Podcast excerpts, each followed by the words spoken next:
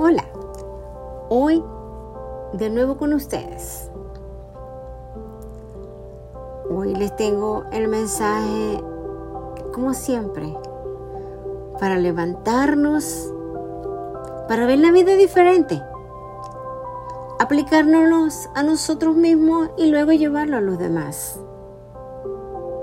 Es nuestra misión, como la de nuestro Padre Celestial. Veámoslos. El Salmo 30:11 dice, has cambiado mi lamento en baile, desataste mi silicio y me ceñiste de alegría. Este salmo habla de la alegría. Así que Él cambió nuestro lamento en baile. Hay momentos en la vida donde pensamos que todo desfallece, que no tenemos fuerza, que ya no se puede. Y nos sumergimos en la tristeza. Porque fue allí donde Dios vino y Él levantó lo que el enemigo planeaba para la gente.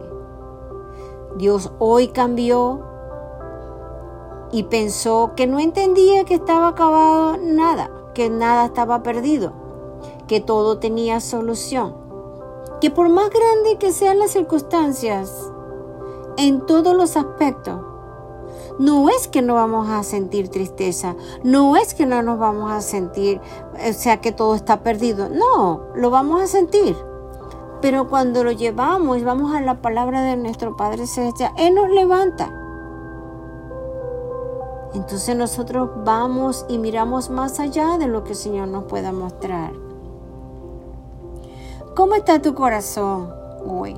¿Alegre o triste? ¿Animado o desanimado? Una pregunta general. ¿Cómo estás? Todos pasamos esos momentos. Hoy reímos, mañana lloramos, hoy tenemos, mañana a lo mejor no. Pero cuando usted camina confiado, alegre, con Dios, el Señor hace la obra en nosotros, porque de eso se trata. Es una pregunta que se hace y se responde con honestidad. El corazón es donde nosotros guardamos todo. Por eso el Señor dice en la palabra que de toda cosa guardada, guarda tu corazón porque de ahí mana la vida. Pregunta específica, ¿cómo está tu corazón? La respuesta a esta pregunta depende del momento en el cual está experimentando la persona. Lo que hemos hablado hasta este momento nos ayuda a entender que hay dos significados de hablar del corazón. El nombre corazón es un órgano de nuestro cuerpo. El corazón donde están todas nuestras emociones. Todos lo sabemos. Y hay oraciones donde las llegamos al Señor, al corazón del Señor, y el Señor nos los pasa a nuestro corazón. Está de nosotros abrir nuestro corazón para escuchar y sentir lo que nos quiere dar. Sin embargo, en ocasiones experimentamos en nuestra vida la tristeza y no sabemos cómo enfrentarla. Parece que la alegría escapa de nosotros y no hay nada que logre animarnos exclamamos como, como el salmista que decía David, ¿por qué te abates, oh alma mía, y te turbas dentro de mí? Espera a Dios, porque aún le he de alabar. Él, él es el, la salvación de mi ser. Eso está en Salmo 42, 3.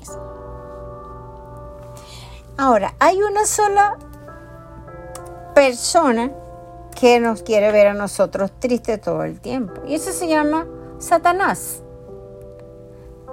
Todas las cosas malas vienen de él, porque Dios no nos da nada malo, absolutamente nada.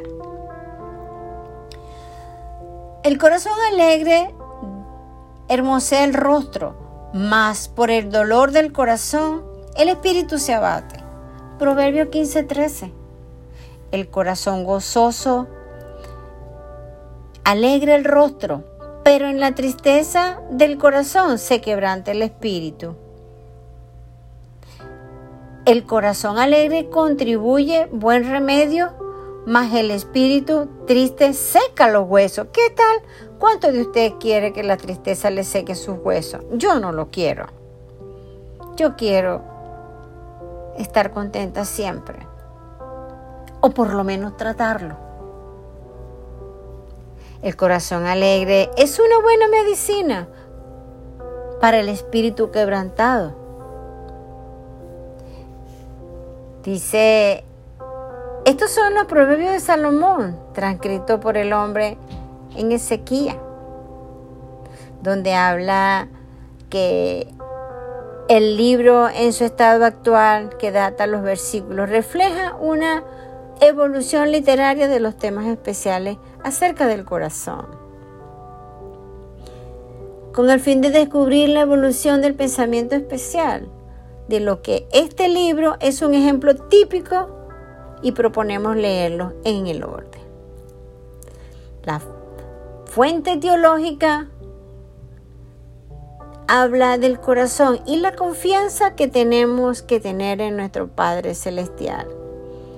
Hay algo que tenemos que cuidar muy, muy bien y es nuestro corazón. Porque exactamente de allí mana la vida y es allí donde se guarda todo. Yo allí quiero guardar todas las cosas buenas, las cosas malas yo las desecho, porque no quiero que mi corazón se contamine. El corazón, de acuerdo con la Biblia, dice que es la belleza que nosotros tenemos internamente y consiste en adornos tales como por fuera cuando se refleja, que lo de adentro que está allí sale y se refleja en lo exterior. ¿Qué tal?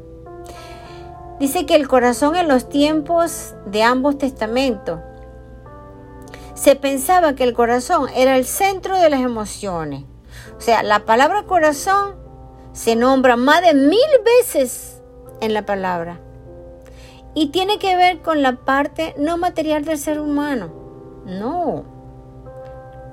No, Señor. No piense en tu corazón cuando Jehová, tu Dios, está contigo. Tienes que pensar en el corazón de tu Padre, de Dios, que es el que está dentro de tu corazón. Dios es demasiado hermoso. Como vemos estos ejemplos, el corazón y la mente y el entendimiento racional son la misma cosa. El corazón da valor y mérito a la evaluación de las cosas. El corazón representa el proceso de esa vida interna pensante y decisiva conocida por Dios y por cada persona.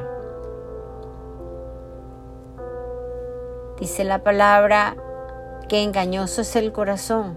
Sí, nosotros no debemos de tener cosas negativas dentro de nuestro corazón. Eso calcome nuestra vida, calcome nuestros huesos, abate nuestra alma.